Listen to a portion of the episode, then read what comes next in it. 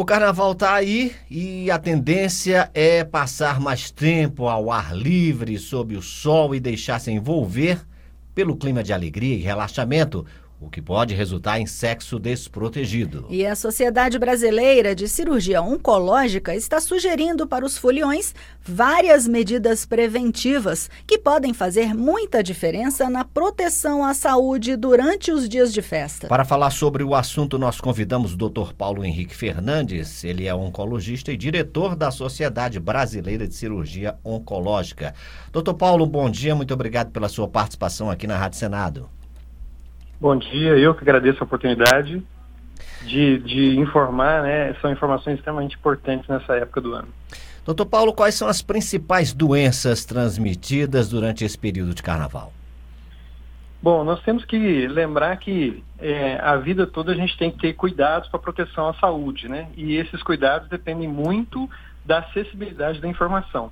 Então, toda prevenção inicia-se com uma informação da população. Né? Então, agradeço a oportunidade aí de a gente estar tá, tá disseminando essas informações. A gente tem que lembrar que nesse período, como você disse, é muita alegria e às vezes as pessoas esquecem um pouquinho desses cuidados. Né? E nesses momentos de relaxamento a gente aumenta o risco mesmo. Principalmente em relação à exposição a alguns vírus, né?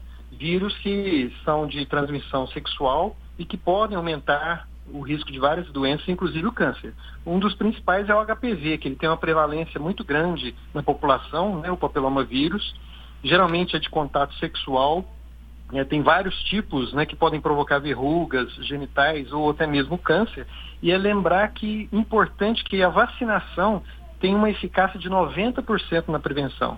Então é uma vacina disponível no SUS, né, principalmente para meninas e meninos de 9 a 14 anos e para também pessoas que têm algum problema na imunidade, né? Então, homens e mulheres com trans, que já foram submetidos a transplantes, pacientes oncológicos, que principalmente tomando quimioterapia, né? Pacientes vivendo com HIV, vítimas de violência sexual.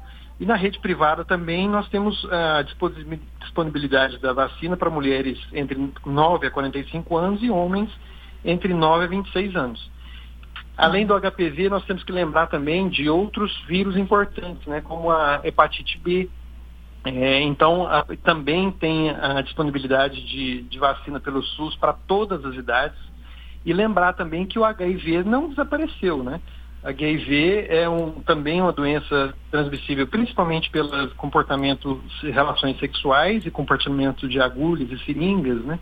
Então isso é importante também lembrar dessa, dessas doenças. É, doutor Paulo, eu ia falar exatamente sobre o HIV agora. Há 40 anos o mundo ficou apavorado né, com a descoberta do HIV. Mas de uns tempos para cá, os tratamentos ficaram mais eficazes e houve um relaxamento da população. O que, é que o senhor tem a dizer sobre o risco de contaminação por HIV-AIDS? Exatamente isso, Raquel. Às vezes os jovens de hoje não viveram essa época, né, da maior gravidade uhum. da doença. Então, com os tratamentos de hoje, às vezes fica uma sensação de mais segurança. Mas é, tem que lembrar para os jovens que é uma doença ainda é, sem possibilidade de cura, é controlável e tudo, mas é uma doença que está relacionada a vários problemas graves, né? Então, sexo seguro, na verdade, não é só, às vezes as pessoas pensam só no uso do preservativo, que é muito importante, que diminui ajuda a diminuir o risco. Mas também sexo seguro é, é uma série de coisas, né? O sexo seguro é importante imunizar contra a hepatite A e B, é, discutir com a parceira a testagem do HIV e outras doenças sexualmente transmissíveis, né? Testar regularmente para o HIV e outras doenças, tratar pessoas vivendo com HIV, né, realizar exames preventivos aí contra o HPV, exames de colo de útero, né, eh, colonoscopias, né, e naqueles casos que pacientes eh, ou pessoas que vivem, né, com pessoas com HIV, fazer sempre a que a gente chama de prevenção, a profilaxia pré-exposição. Então, usar medicamentos que podem diminuir eh, a exposição ao vírus e, e diminuir o risco de contaminação tanto pré-exposição, que é aquelas pessoas que já vivem com pessoas com HIV, né, ou pós-exposição para aquelas pessoas que foram submetidas a algum fator de algum risco é, naquele período ali. E doutor, a vacinação tem a vacinação ah, para prevenir infecções, né, por certos tipos de HPV, inclusive algumas é, no SUS à disposição a vacina contra o HPV com eficácia superior a 90%, está disponível no SUS para meninas e meninos de 9 a 14 anos também. É, seria também uma, uma é, algo que as pessoas deveriam fazer com relação a isso, uma alternativa, digo?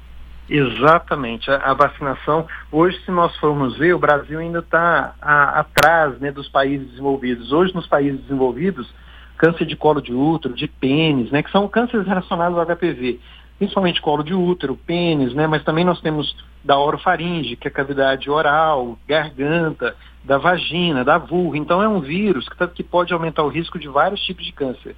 Então, a vacina é disponível no SUS, mas infelizmente mais de 50% dos jovens no Brasil, de acordo com os dados do Ministério da Saúde, já, já tem a infecção pelo vírus. E é um vírus que ele não cura, né? Ele fica no corpo é, é, permanentemente. Ele pode dar problemas décadas depois da contaminação. Né? Então, é muito importante que as mães e os pais levem as crianças para vacinar né, antes de, de possíveis contaminações pelo vírus. É, e nesse carnaval ainda tem a ameaça da dengue, né, doutor, que está bombando aí em vários estados, inclusive aqui no Distrito Federal. Quais as dicas que o senhor tem para dar para os foliões? Isso, exatamente. É, falando em AIDS, às vezes as pessoas também têm esse mito, né? O mosquito não Mas né, como o vírus está muito, o mosquito está muito prevalente no Brasil, ele dissemina justamente essas doenças que você disse, a dengue, a zika, a chikungunya, a febre amarela, né? Então, e as pessoas ficam é, expostas e nesses momentos de chuva, né? Então tem que realmente passar repelente, né? E, e todas aquelas medidas para combater o mosquito também, né?